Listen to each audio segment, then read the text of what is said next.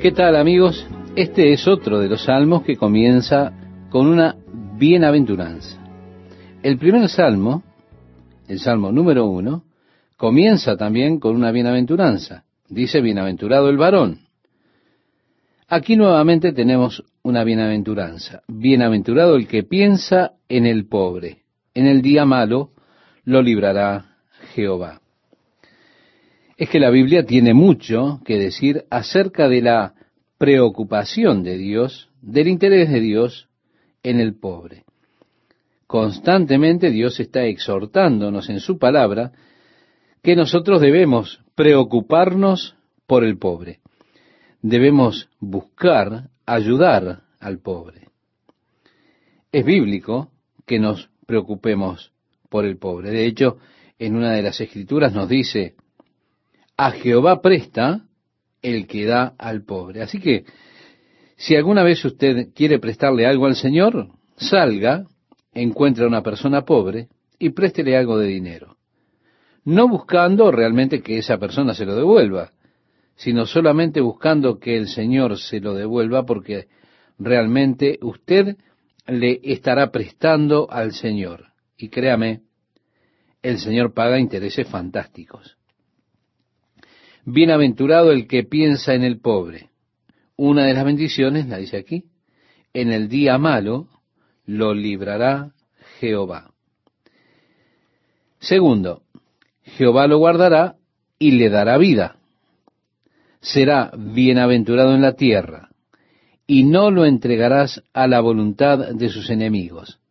Jehová lo sustentará sobre el lecho del dolor, mullirás toda su cama en su enfermedad. Es interesante que el salmista hable de Dios de una forma tan personal, podríamos decir. Si usted ha sido generoso con el pobre, si usted se ha interesado en darle al pobre, entre otras cosas, Dios ha de cuidar de usted cuando usted esté enfermo en su cama. Ahora, este es un concepto realmente interesante en cuanto a Dios. Y ciertamente está lejos de los conceptos que se tienen de los dioses paganos. ¿Puede usted imaginar, por ejemplo, que se diga esto acerca de Júpiter o de Buda o de cualquier otro? ¿Que Él cuidará de usted cuando usted esté enfermo en la cama? Aún así, nosotros pensamos en Dios, en esta relación hermosa, íntima, incluso cómo cuida de nosotros cuando estemos enfermos, cuando estemos decaídos en cama. Dios tiene cuidado de nosotros. Bien, esta es la primera parte del Salmo. Los primeros tres versículos declaran realmente el interés, la preocupación y la bienaventuranza si nosotros solamente cuidamos de aquel que es pobre. El interés, la preocupación que debiéramos tener por la persona que es pobre. Ahora, él vuelve a su propio caso. Es decir, David vuelve a su propio caso y dice allí en este versículo 4, yo dije, Jehová, ten misericordia de mí, sana mi alma, porque contra ti he pecado. Mis enemigos dicen mal de mí, preguntando, ¿cuándo morirá y perecerá su nombre? Sí, esto era lo que sus enemigos estaban diciendo. ¿Cuándo morirá? ¿Cuándo perecerá? Y si vienen a verme, hablan mentira, continúa diciendo, su corazón recoge para sí iniquidad y al salir fuera la divulgan. Es que él viene y me interroga o actúa como si fuera un amigo, hace que confíe en él, luego que se va, sale y dice a todos lo que yo le he confiado. ¿Se da cuenta? A partir del versículo 7 leemos, reunidos murmuran contra mí todos los que me aborrecen. Contra mí piensan mal, diciendo de mí, cosa pestilencial se ha apoderado de él, y el que cayó en cama no volverá a levantarse. El salmista aquí está clamando en su aflicción, en el siguiente versículo realmente, él pronuncia una profecía que está directamente relacionada o que está dirigida a Jesucristo. Y tiene que ver con el caso de la traición que le hace a Jesucristo Judas Iscariote. Pues leemos en el versículo 9 y dice, aún el hombre de mi paz, en quien yo confiaba, el que de mi pan comía, alzó contra mí el calcañar. En el capítulo 13 del Evangelio de Juan, en el versículo 18, el mismo Jesús cita este versículo al referirse a Judas Iscariote y la traición de uno de sus propios seguidores. Así que es interesante que el salmista esté hablando de su propia posición y que de repente aparece esta profecía hablando del Señor. Continuamos en el verso 10 y nos dice, Mas tú, Jehová, ten misericordia de mí y hazme levantar, y les daré el pago. En esto conoceré que te he agradado, que mi enemigo no se huelgue de mí. En cuanto a mí, en mi integridad me has sustentado y me has hecho estar delante de ti para siempre. Luego, este salmo termina con una bendición en el versículo 13 que le invito a que me acompañe a leer. Allí dice, bendito sea Jehová, el Dios de Israel, por los siglos de los siglos. Amén y amén. Este es el final del primer libro de Salmos. Le recuerdo lo que decíamos al comienzo del estudio, hay cinco libros de salmos. Algunos de los antiguos estudiosos de la Biblia ven en los cinco libros de los salmos una clase de segunda parte de los cinco libros de Moisés, los libros del Pentateuco. En los cinco libros del Pentateuco usted encuentra a Dios hablándole al hombre, dando leyes y dando más leyes y estableciendo el pacto con el hombre. En los salmos, ellos ven en los cinco libros, salmos de la secuencia que tiene el Pentateuco, solo que ahora es el hombre expresándose a sí mismo a Dios en su adoración y alabanza. Ya sea que ellos puedan unirse o no, los cinco libros de los salmos, con los cinco libros del Pentateuco, es algo de lo que se preocupan los teólogos. Nosotros no nos vamos a preocupar de eso. Así que termina diciendo amén y amén. Sin embargo, cada uno de los salmos termina con una bendición similar a los que tenemos aquí. Bendito sea Jehová, el Dios de Israel, por los siglos de los siglos. Ahora entramos ya en el segundo libro de los salmos. Entramos en el Salmo 42, que es el comienzo del segundo libro. Y en el versículo 1 dice, como el siervo brama por las corrientes de las aguas, así clama por ti, oh Dios, el alma mía. Jesús dijo, bienaventurados los que tienen hambre y sed de justicia, porque ellos serán saciados. Lo decía en el Sermón del Monte, en el Evangelio de Mateo, capítulo 5, versículo 6, si usted quiere luego leerlo, tenemos esa bienaventuranza. Aquí el salmista está expresando cómo es su deseo por Dios. Y dice, como el siervo brama por las corrientes de las aguas, así clama por ti, oh Dios, el alma mía. Recuerda, Jesús clamó en el día grande de la fiesta, según lo registra el Evangelio de Juan capítulo 7, versículos 37 y 38, si alguno tiene sed, venga a mí y beba.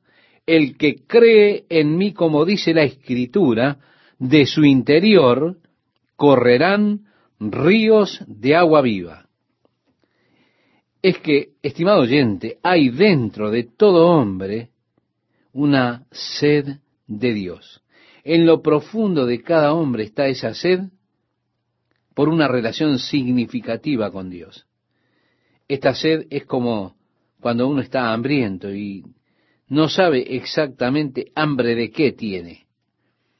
Como resultado, usted come de todo intentando encontrar cómo solucionar esa necesidad o cómo responder a esa pregunta. ¿Hambre de qué tengo? Y parece que nada nos satisface el hambre en particular. A veces el hambre es un poco indistinguible, incluso cuando la sed no puede distinguirse en aquello que yo sé que estoy carente, yo sé que necesito algo más. Bueno, yo sé que la vida debe tener algo más de lo que ya he experimentado. Debe haber más de la vida que esto que he vivido. En realidad, en lo profundo de nuestro espíritu, se encuentra esa sed de Dios, la sed de una relación significativa con Dios. Eso está en el interior de cada hombre. Y es asombroso la cantidad de formas en que las personas buscan saciar esa sed. Le invito a que mire al mundo alrededor suyo y verá personas intentando satisfacer esa sed espiritual con toda clase de experiencias, experiencias físicas, experiencias emocionales. Ellos van cayendo o decayendo en su camino, cuando llegan al final del camino encuentran que todo eso en lo que se han ocupado no sirve de nada, está todo vacío. Es como todo lo demás. Bueno, entonces buscan otro camino para seguir. ¿Por qué? Porque tienen sed. Y además intentan satisfacer esa sed, pero no saben cómo, no saben dónde. Jesús, hablando con la mujer samaritana junto al pozo de Jacob, le dijo, cualquiera que bebiere de esta agua, volverá a tener sed. Estimado oyente, usted debería inscribir este versículo sobre cada ambición terrenal que tenga, sobre cada búsqueda terrenal que tenga. Vamos, beba de eso, pero recuerde usted, volverá a tener sed otra vez. Usted no encontrará la verdadera satisfacción que su corazón anhela hasta que encuentre a Dios y tenga con Dios una verdadera relación. Ahora, es un hombre sabio y bendecido el que es capaz de definir la sed y saber que hay una sed de Dios dentro de él y llegar así entonces a una verdadera relación con Dios. Es que Dios mismo fue quien plantó esa sed de él allí dentro. Y solo Dios puede satisfacer esa sed. Así que el salmista identificándose en esta situación, dice, como el siervo brama por las corrientes de las aguas, así clama por ti, oh Dios, el alma mía. Continúa diciendo, mi alma tiene sed de Dios, del Dios vivo. ¿Cuándo vendré y me presentaré delante de Dios? Fueron mis lágrimas mi pan de día y de noche. Mientras me dicen todos los días, ¿Dónde está su Dios? Me acuerdo de estas cosas y derramo mi alma dentro de mí, de cómo yo fui con la multitud y la conduje hasta la casa de Dios, entre voces de alegría y de alabanza del pueblo en fiesta. ¿Por qué te abates, oh alma mía, y te turbas dentro de mí? Vemos, estimado oyente, que el salmista está hablando de él mismo cuando dice, hey alma, ¿por qué te deprimes? ¿Por qué te turbas dentro de mí? ¿Por qué estoy deprimido? ¿Por qué estoy desanimado? ¿Por qué me siento tan miserable? Muchas personas en el día de hoy se deprimen y piensan, bueno, solo estoy deprimido hoy. Y así continúan con su depresión en lugar de convencerse a ellos mismos de lo contrario. Usted puede convencerse a usted mismo contra la depresión, contra el desaliento, contra la derrota. Muchas veces nosotros decimos, oh, nadie nunca estuvo tan mal como estoy yo. Esto es lo peor que le haya podido pasar a alguien en este mundo. Nadie enfrentó nunca algo como esto que me ocurre a mí. Y nosotros solo, se da cuenta, nos consumimos en nuestra propia aflicción. Pero el salmista dice, ¿por qué te abates, alma mía, y te turbas dentro de mí? Y luego Él le da algunos consejos a su propia alma. Él dice, espera en Dios, porque aún he de alabarle. Él está diciendo, muy bien, no te desanimes, se lo está diciendo a su propia alma, espera en Dios. Dios está en el trono. Allí es cuando nos desanimamos, cuando nos olvidamos de eso.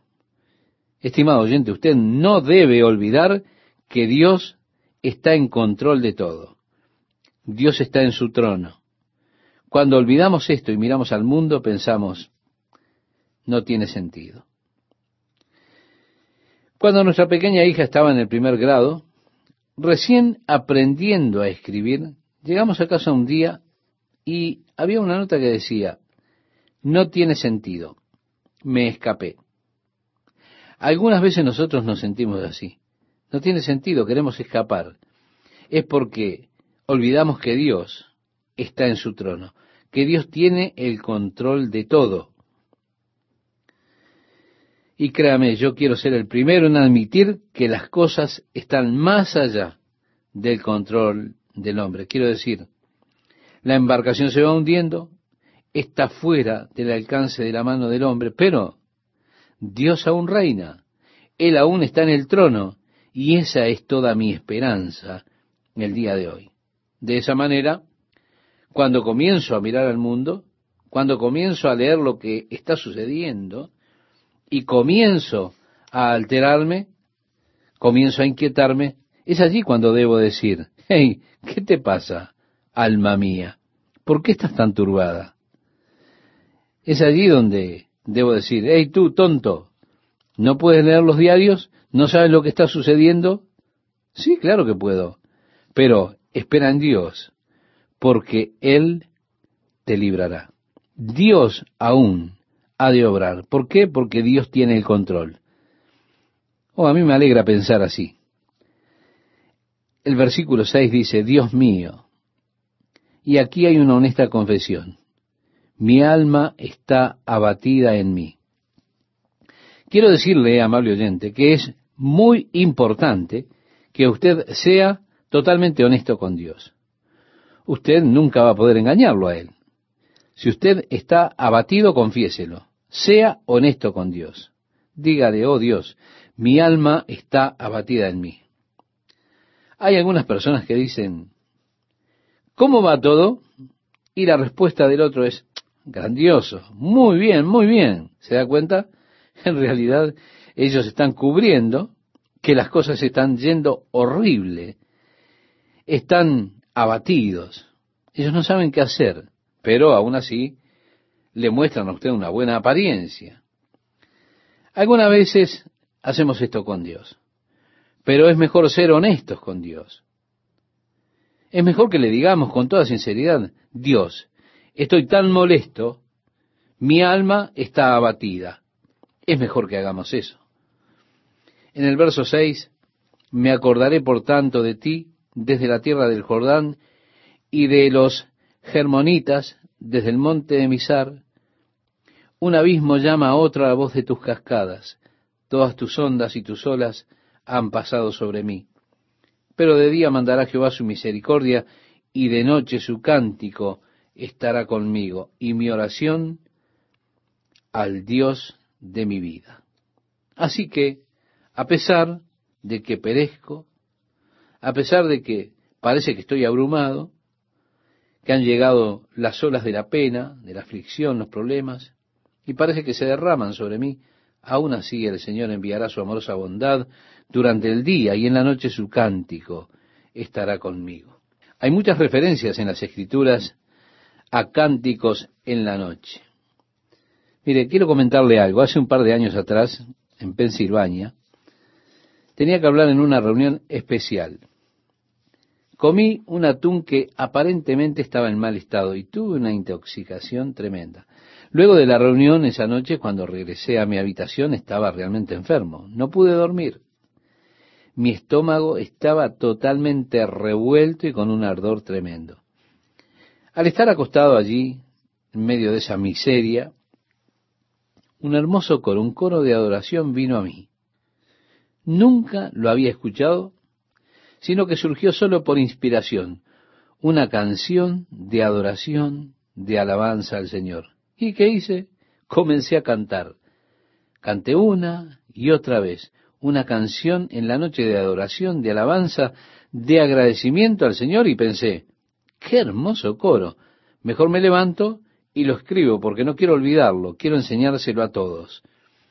Un coro tan puro para adorar al Señor, pensé, bueno, si estuviera en el piano a esta hora de la madrugada y despertara a mi hospedador, ellos pensarían que estoy rematadamente loco. Mejor es que no baje las escaleras. Así que me quedé allí en mi cama cantando una y otra vez y pensé, nunca me olvidaré de esto. Esto es realmente hermoso. Finalmente me canté a mí mismo para dormir. En la mañana cuando me desperté, estaba sanado. El Señor me había tocado, me sentía tan bien, excepto que no podía recordar el coro que había cantado. Hice mi mejor esfuerzo intentando recordarlo y dije, oh Señor, por favor, ayúdame a recordarlo. Pero él me dijo, no, esa fue la canción para la noche, mi canción para llevarte a través de esa dura noche. Bien decía el salmista, y de noche su cántico estará conmigo y mi oración al Dios de mi vida. Mientras usted, amable oyente, encuentra el pasaje que citaba Esteban, aprovecho para saludarle y animarle a que siga con nosotros en este apasionante estudio del libro de los Salmos. En este pasaje dice, desde el versículo 9, diré a Dios, roca mía, ¿por qué te has olvidado de mí? ¿Por qué andaré yo enlutado por la opresión del enemigo? Como quien hiere mis huesos, mis enemigos me afrentan, diciéndome cada día, ¿dónde está su Dios? Esta es una de las cosas que las personas le atribuyen a los cristianos cuando algo sale mal. Enseguida surge la pregunta, ¿dónde está su Dios? como si Dios supusiese que nos libera de cada problema en nuestras vidas. Dios no nos promete librarnos de los problemas. De hecho, hay una promesa que a usted no le debe gustar mucho realmente. En el Salmo 34, versículo 19, dice con toda claridad, muchas son las aflicciones del justo. A mí no me gusta mucho esa promesa, no me gustan las aflicciones. Y en mis aflicciones las personas siempre andan diciendo, bueno, ¿dónde está el Dios de él entonces? ¿Dónde está tu Dios cuando los niños mueren de hambre en Cambodia? ¿Dónde está tu Dios cuando suceden esos terremotos horribles allá por Argelia? ¿Dónde está tu Dios? Es desalentador a veces cuando nosotros no tenemos respuestas. El salmista decía, ¿Por qué te abates, oh alma mía? ¿Y por qué te turbas dentro de mí? Espera en Dios, porque aún he de alabarle, salvación mía y Dios mío. Escuche, yo saldré vivo de esta. Uno de estos días estaré alabando a Dios, aún por las pruebas que tengo que enfrentar al presente. Sí, le alabaré. El Salmo 43 parece un simil del Salmo 42. Hay quienes creen que este Salmo 43 pertenece o es parte del Salmo 42. En algunos manuscritos eran puestos juntos como un solo salmo. Decía el salmista, júzgame, oh Dios, y defiende mi causa. Líbrame de gente impía y del hombre engañoso e inicuo, porque tú eres el Dios de mi fortaleza. ¿Por qué me has desechado? ¿Por qué andaré enlutado por la opresión del enemigo? Envía tu luz y tu verdad. Estas me guiarán, me conducirán a tu santo monte y a tus moradas. Oh, cuántas veces hemos clamado a Dios diciéndole, oh Dios, envía tu luz y tu verdad, que ellas me guíen. Dios, yo quiero hacer lo correcto, quiero seguir tu voluntad, hacer tu voluntad en este asunto en particular. Dios, no sé qué camino seguir, no sé por qué camino ir, qué camino tomar. Envía tu luz y que tu verdad me guíe. ¿Cuántas veces hemos clamado esto, verdad? En el versículo 4 dice el salmista, entraré al altar de Dios, al Dios de mi alegría y de mi gozo, y te alabaré con arpa, oh Dios, Dios mío. Luego la frase que teníamos en el último salmo, ¿por qué te abates, oh alma mía, y por qué te turbas dentro de mí? Espera en Dios, porque aún he de alabarle, salvación mía y Dios mío. Entramos ahora en el Salmo 44, también un salmo muy interesante. Comienza diciendo, oh Dios, con nuestros oídos hemos oído. Nuestros padres nos han contado la obra que hiciste en sus días, en los tiempos antiguos. Tú, con tu mano echaste las naciones y los plantaste a ellos. Afligiste a los pueblos y los arrojaste.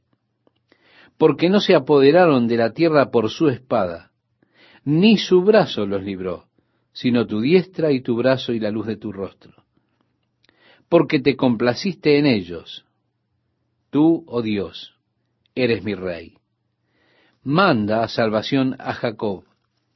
Por medio de ti sacudiremos a nuestros enemigos. En tu nombre hollaremos a nuestros adversarios.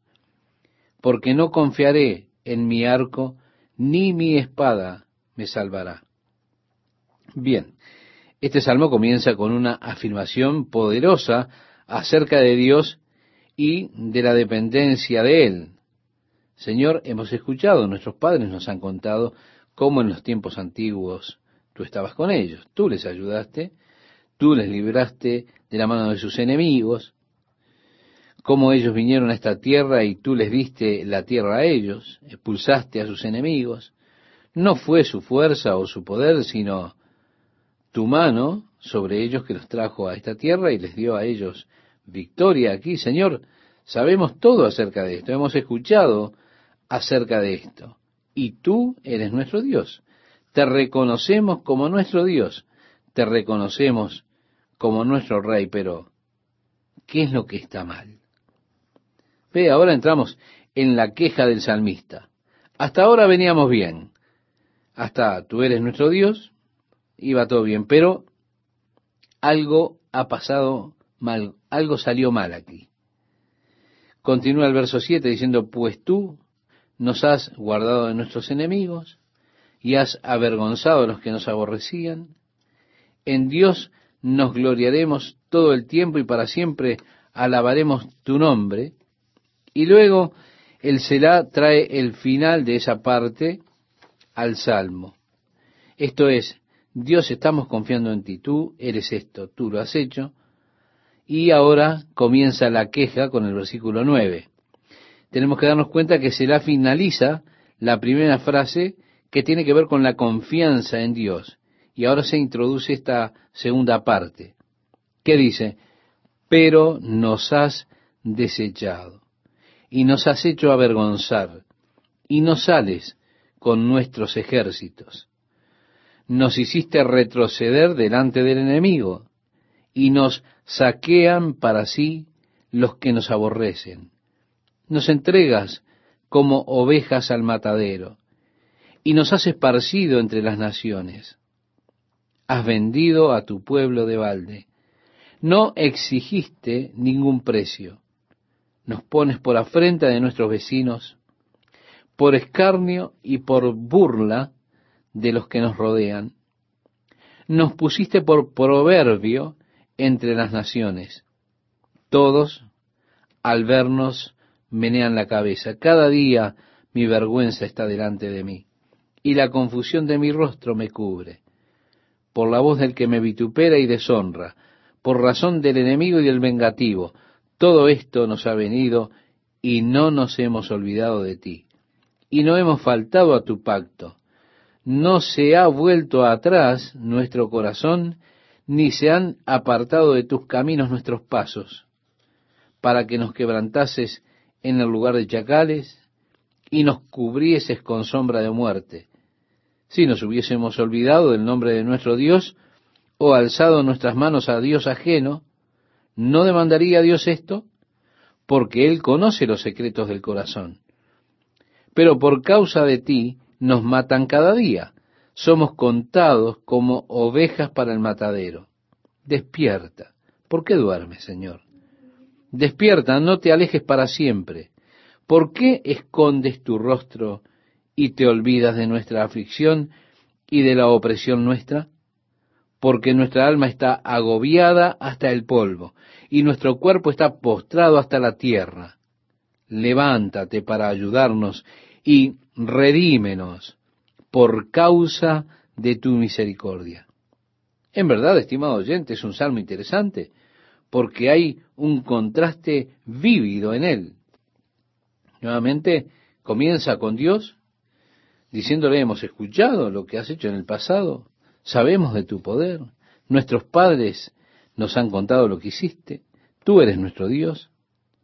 Con todo, la dificultad de tratar de entender nuestras presentes circunstancias que son adversas. Si es verdad que tú cuidas de tu pueblo, si es verdad que tú liberas a tu pueblo, entonces, ¿por qué es que al presente estamos en este problema? Porque te hemos servido, hemos guardado el pacto. Y entonces, ¿por qué Dios estamos teniendo estos problemas? Nuevamente, estimado oyente, déjeme enfatizarle que Dios en ninguna parte de su palabra ha prometido que Él nos alejaría de los problemas. Él ha prometido estar con nosotros en cada prueba, eso sí. Por eso decía el apóstol Pedro escribiendo su primera carta en el capítulo 4 versículo 12, Amados, no os sorprendáis del fuego de prueba que os ha sobrevenido como si alguna cosa extraña os aconteciese. Con todo, cuando vemos a un amigo pasar por las pruebas decimos, esto es raro. ¿Por qué Dios habrá permitido eso? O si estamos nosotros pasando por pruebas duras, siempre pensamos como que una cosa extraña nos está aconteciendo. ¿Por qué tengo que pasar por esta dificultad? Pienso que es casi instintivo para nosotros evadir el sufrimiento. No queremos sufrir, no nos gusta sufrir. Nos gustaría que el camino de la vida fuese fácil. Nos gusta que todo vaya color de rosas, pero la vida no es así. La vida tiene sus tropiezos, tiene muchos dolores, está llena de pruebas. Ahora, como hijo de Dios, como un hijo de Dios, tengo confianza y certeza de que Dios está conmigo a través de cualquier experiencia que tenga que atravesar. Además de eso, Él va delante de mí no os ha venido ninguna tentación que no sea humana, decía el apóstol Pablo. Sí, no nos ha venido ningún problema que no sea humano. Él le escribía a los Corintios en el capítulo 10, verso 13 de su primera carta, diciéndole, no os ha sobrevenido ninguna tentación que no sea humana, pero Dios, por supuesto, dará también juntamente con la tentación la salida. ¿Por qué? Porque Él no va a dejar que usted sea tentado más allá de la capacidad que tiene para sobrellevar la tentación, de la capacidad de soportar.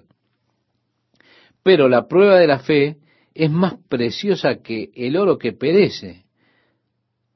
Esa prueba que viene produce realmente la calidad que perdura.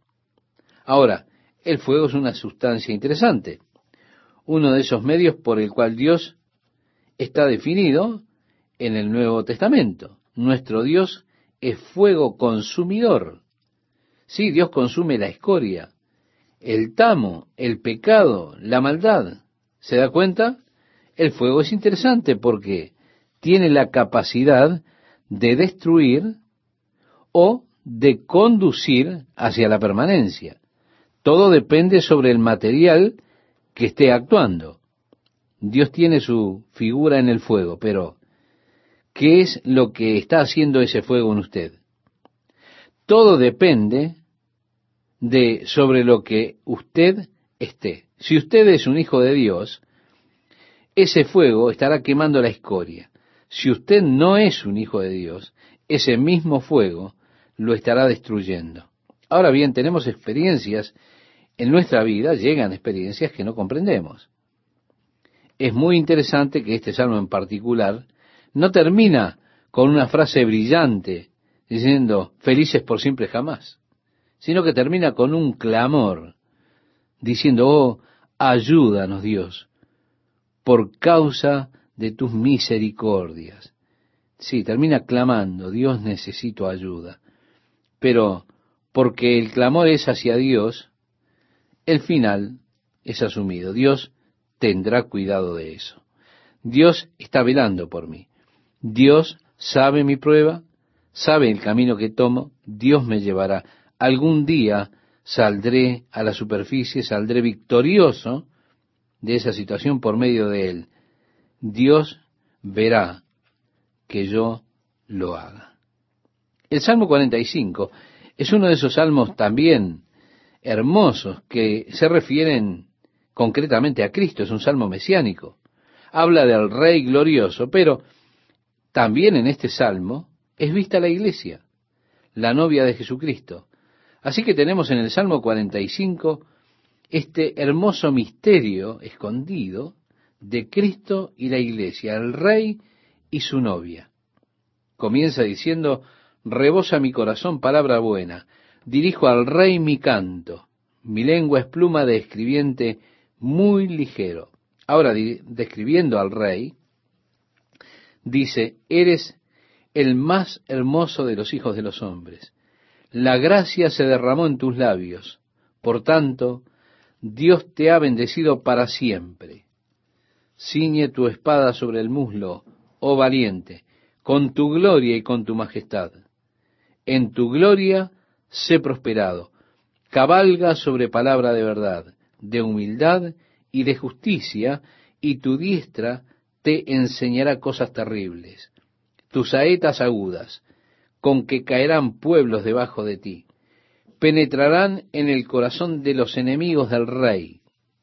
Tu trono, oh Dios, es eterno y para siempre. Cetro de justicia es el cetro de tu reino. En el libro de Hebreos se reconoce que esto fue escrito en cuanto a Jesucristo. Como el autor del libro de Hebreos está buscando mostrar la superioridad de Jesucristo por encima de los ángeles, él cita este salmo en particular, mostrando que Dios le llamó Dios. Porque este salmo es inspirado por Dios y Dios, al inspirar este salmo, está diciendo de Jesucristo, tu trono, oh Dios, es eterno y para siempre. Así que en el Nuevo Testamento hay quienes desafiarían la deidad de Jesucristo, diciendo que eso no es una doctrina bíblica. Y en lugar de ello, en el primer capítulo de Juan leemos, en el principio era el verbo, el verbo era con Dios y el verbo era Dios. Este era en el principio con Dios. Todas las cosas por Él fueron hechas y sin Él nada de lo que ha sido hecho fue hecho.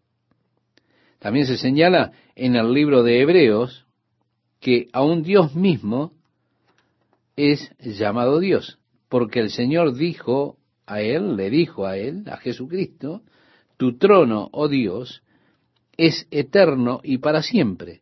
Cetro de justicia es el cetro de tu reino. Así que Juan, el apóstol Pablo, Tomás, todos estuvieron prontos a reconocerle a Jesucristo como Dios. Aún el Padre estuvo pronto a reconocerle a Él como Dios. Entonces está bien para mí hacerlo. Esto es una prueba ampliamente bíblica. Así que en tanto que esto es citado en relación a Cristo en el Nuevo Testamento, sabemos que estamos en el buen camino cuando vemos al Rey de este Salmo como Cristo.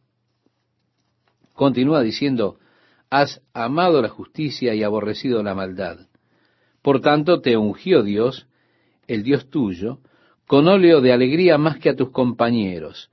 Mirra, aloe y casia exhalan todos tus vestidos. Desde palacios de marfil te recrean. Hijas de reyes están entre tus ilustres.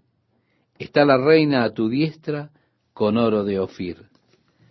Bueno, tenemos que decir que la reina aquí, por supuesto, es la iglesia, de la cual dice este salmo en el verso 10, oye, hija, y mira, e inclina tu oído, olvida tu pueblo y la casa de tu padre, y deseará el rey tu hermosura, e inclínate a él, porque él es tu Señor. Cuán hermoso. Está hablando de esa íntima, de esa hermosa relación entre Cristo y la iglesia.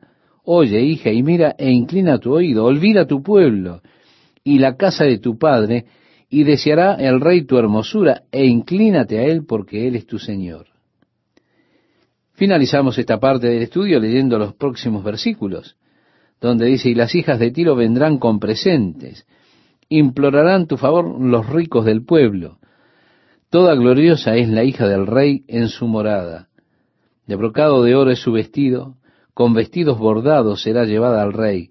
Vírgenes irán en pos de ella compañeras suyas serán traídas a ti, serán traídas con alegría y gozo. Entrarán en el palacio del rey. En lugar de tus padres serán tus hijos, a quienes harás príncipes en toda la tierra.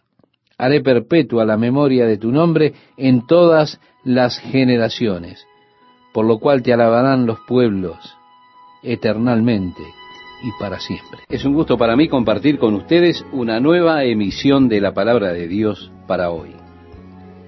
Dice el Salmo 46, Dios es nuestro amparo y fortaleza, nuestro pronto auxilio en las tribulaciones. Por tanto, no temeremos, aunque la tierra sea removida y se traspasen los montes al corazón del mar.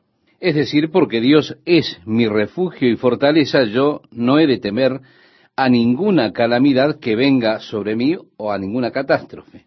Quiero comentarle que hace unos años atrás algunas personas predecían que California quedaría bajo el Océano Pacífico. Hubieron algunas iglesias que tenían estas profecías funestas.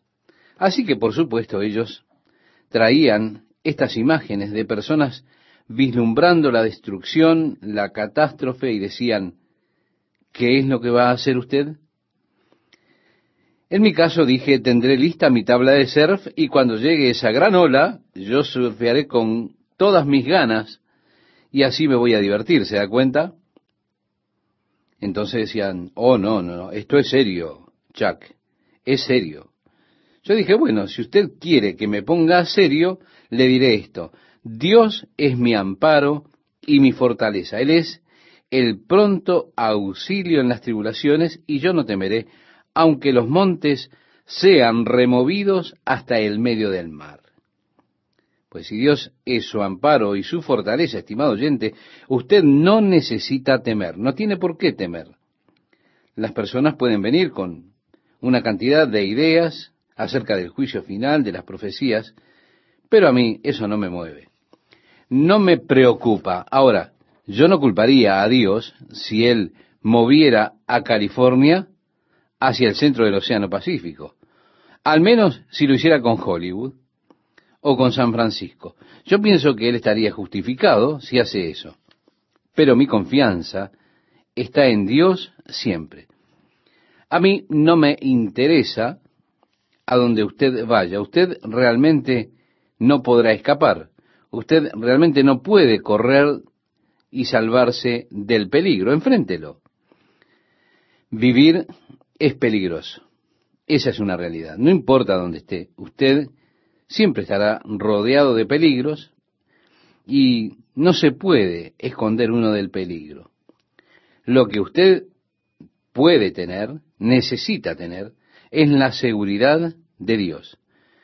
No importa qué calamidad, qué catástrofe pueda aparecer, su vida puede estar escondida en Cristo y de esa manera estará segura. Si viene un terremoto y todo este lugar fuese demolido y yo termino bajo los escombros, todo lo que quedará bajo esos escombros es este callado y viejo cuerpo. En cambio yo yo estaré en las alturas. Así que, debido a que Dios es mi amparo y fortaleza, no temeré. Dice el versículo 3, aunque bramen y se turben sus aguas, y tiemblen los montes a causa de su braveza. Porque hay algo mucho más permanente que esta tierra y las incertidumbres que tenemos en ella. El verso 4 nos dice, del río sus corrientes alegran la ciudad de Dios. En el libro del profeta Ezequiel hay una descripción en cuanto a la ciudad de Dios. Allí él habla del río que él vio que salía de debajo del trono de Dios. También si miramos el libro de Apocalipsis, se nos dice acerca del río en la ciudad de Dios. Y del otro lado del río están esos árboles que dan doce clases de frutos, un fruto diferente cada mes. Del río sus corrientes alegran la ciudad de Dios, dice nuestro salmo. Esto es lo que aquellos en el Antiguo Testamento buscaban. Se nos dice en la palabra de Dios que todos ellos murieron sin haber recibido la promesa, pero viéndolo hacia adelante, lo reclamaron y dijeron, yo solo soy un extranjero y un peregrino aquí, yo busco una ciudad cuyo fundador, cuyo hacedor es Dios. Necesitamos tener un toque de luz en cuanto a este mundo y darnos cuenta que solo somos extranjeros y peregrinos, solo estamos de paso por este mundo. Nosotros buscamos una ciudad cuya fundación, cuyo constructor es Dios. Es una ciudad que tiene un río. Allí dice, del río sus corrientes alegran la ciudad de Dios. El santuario de las moradas del Altísimo. Dios está en medio de ella, dicen los versículos 4 y 5. Sí, la gloriosa ciudad de Dios. Y Él habita en medio de esa ciudad. Yo pienso estar allí. Si las montañas son removidas, si son trasladadas al mar, estaría allí antes de lo previsto. Yo ya no estaré aquí mucho tiempo más. Deberíamos encontrar soluciones gloriosas para los problemas del mundo. Deberíamos ser capaces de resolver la crisis energética, por ejemplo, o nuestra crisis económica, nuestra crisis diplomática y todas las demás crisis que enfrentamos en el día de hoy. De todas formas, yo ya no estaré mucho más tiempo por aquí. Yo no estoy buscando la utopía de este mundo.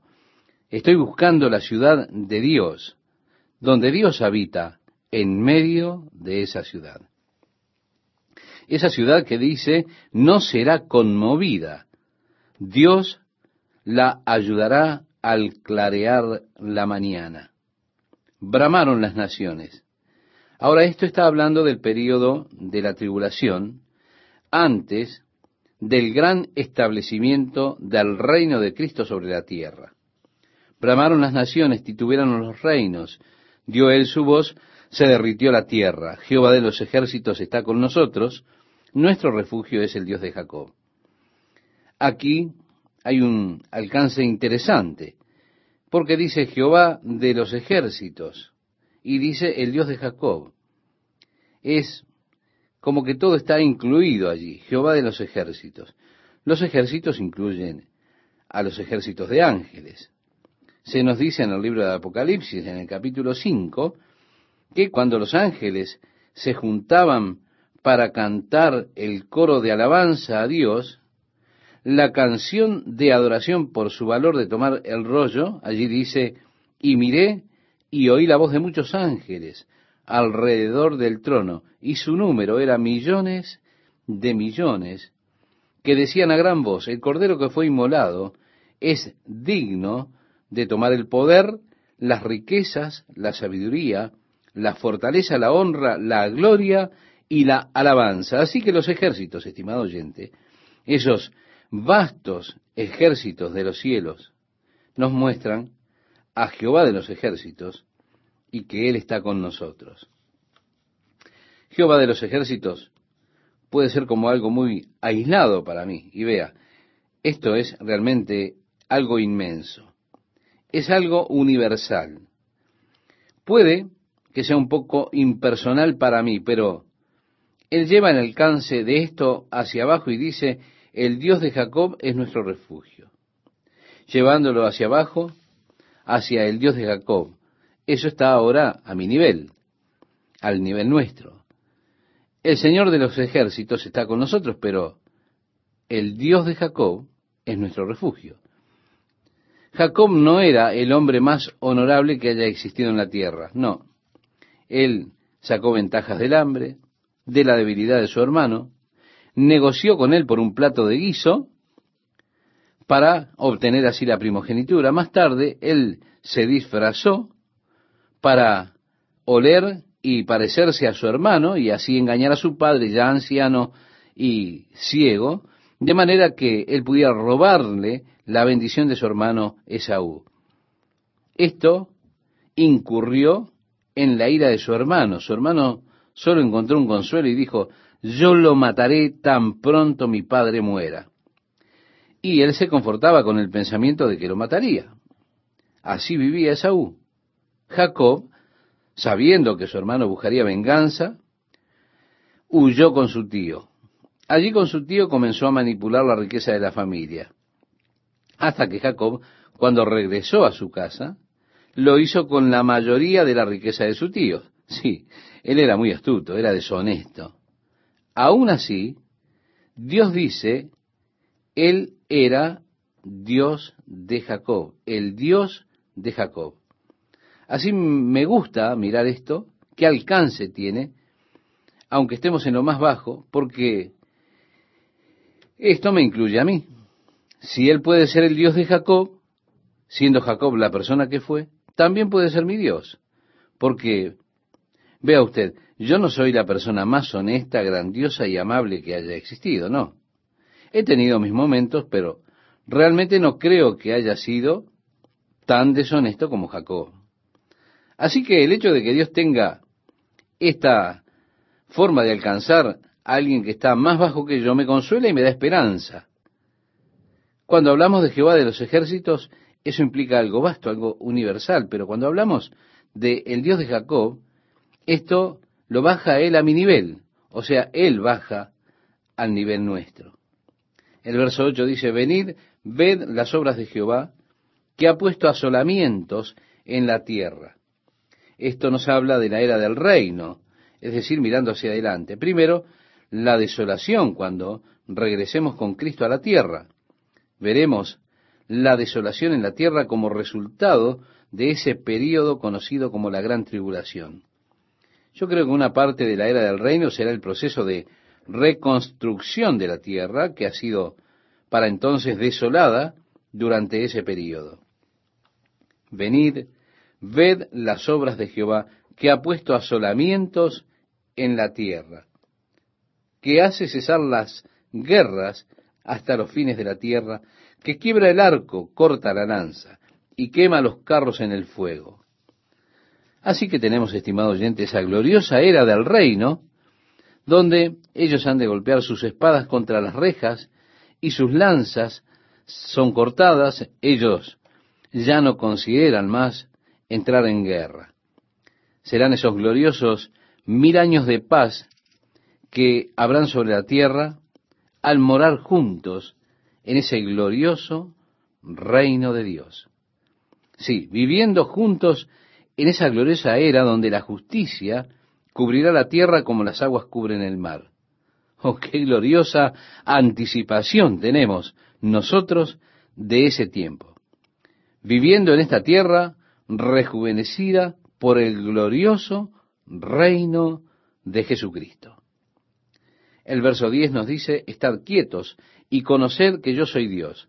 Seré exaltado entre las naciones, enaltecido seré en la tierra. Sí, se nos habla solamente de estar quietos. Saber que Dios ha de realizar sus propósitos, que llegará el día y Él será exaltado. Jehová de los ejércitos está con nosotros. Nuestro refugio es el Dios de Jacob. Entramos, estimado oyente, en el Salmo 47, que es un salmo muy especial. Se utiliza mucho para el Año Nuevo. Este salmo es leído siete veces antes de sonar la trompeta para anunciar el día santo al comienzo del año nuevo judío. Y dice así, pueblos todos, batid las manos, aclamad a Dios con voz de júbilo, porque Jehová el Altísimo es temible. Rey grande sobre toda la tierra, Él someterá a los pueblos debajo de nosotros, y a las naciones debajo de nuestros pies. Él nos elegirá nuestras heredades, la hermosura de Jacob al cual amó. Selah. Subió Dios con júbilo, Jehová con sonido de trompeta. Cantad a Dios, cantad, cantad a nuestro Rey, cantad, porque Dios es el Rey de toda la tierra. Cantad con inteligencia. Reinó Dios sobre las naciones, se sentó Dios sobre su santo trono. Los príncipes de los pueblos se reunieron como pueblo del Dios de Abraham, porque de Dios son los escudos de la tierra, Él es muy exaltado. Esto nuevamente nos dirige la mirada hacia esa era gloriosa del reino de Dios sobre la tierra. Los judíos lo miran como su nuevo año, su año nuevo, como decimos nosotros. Pero es realmente un salmo por el cual nosotros nos guiaremos hacia la nueva era, la era en la cual Jesús establecerá su reino y reine sobre la tierra. Sí, es que habrá toda una era nueva. Y así es muy significativo que los judíos utilicen esto para celebrar el año nuevo, porque siempre en un año nuevo está la esperanza de cosas mejores, un nuevo día amaneciendo y demás cosas, un nuevo año, nuevas oportunidades. Pero esta es una era nueva, la era del reino que amanece.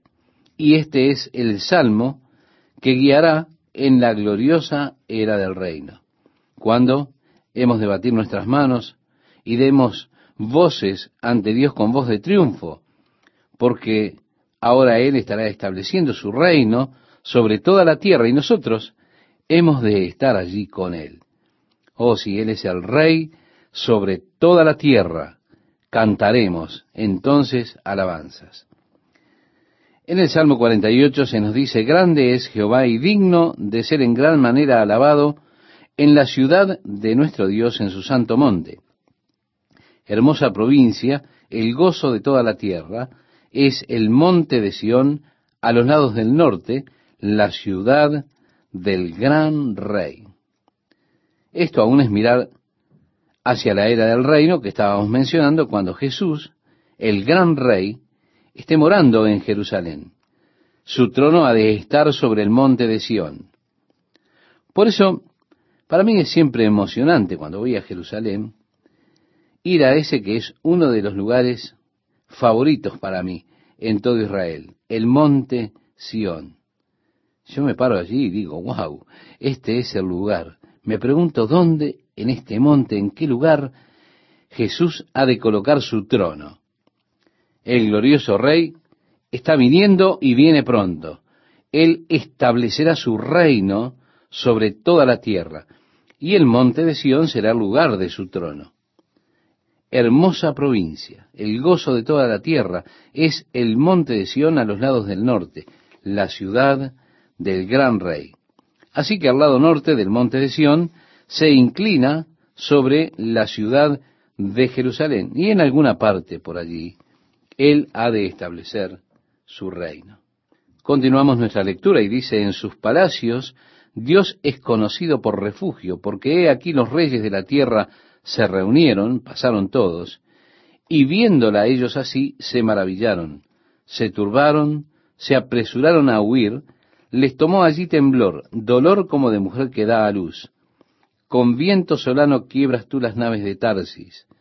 Como lo oímos, así lo hemos visto. En la ciudad de Jehová de los ejércitos, en la ciudad de nuestro Dios. La afirmará Dios para siempre. Selah. Nos acordamos de tu misericordia, oh Dios, en medio de tu templo, conforme a tu nombre, oh Dios, así es tu loor hasta los fines de la tierra. De justicia está llena tu diestra. Se alegrará el monte de Sión, se gozarán las hijas de Judá por tus juicios. Andad alrededor de Sión y rodeadla. Contad sus torres, Considerad atentamente su antemuro, mirad sus palacios, para que lo contéis a la generación venidera, porque este Dios es Dios nuestro, eternamente y para siempre. Él nos guiará aún más allá de la muerte. Es decir, Caminen por Sión, por sus alrededores, miren sus torres y todo lo demás. Y créame, yo hago esto cada vez que voy por allí. Me gusta mucho caminar por los alrededores del monte Sión. Pensar en el glorioso plan de Dios. Qué emocionante que es. El verso 1 del Salmo 49 nos dice, Oíd esto, pueblos todos, escuchad, habitantes todos del mundo, así los plebeyos como los nobles, el rico y el pobre juntamente, mi boca hablará sabiduría, y el pensamiento de mi corazón inteligencia. Inclinaré al proverbio mi oído, declararé con el arpa mi enigma. Así que está diciendo, tocaré mi arpa, le daré a ustedes algunas cosas en qué pensar, traeré algunos enigmas. Continúa diciendo, ¿por qué he de temer en los días de la adversidad, cuando la iniquidad de mis opresores me rodeare? Los que confían en sus bienes y de la muchedumbre de sus riquezas se jactan, ninguno de ellos podrá en manera alguna redimir al hermano, ni darle a Dios por su rescate, porque la redención de su vida es de gran precio y no se logrará jamás. Hablando acerca de los ricos, aquí ellos tienen mucha riqueza. Hay algunas cosas que el dinero, no obstante, no puede comprar.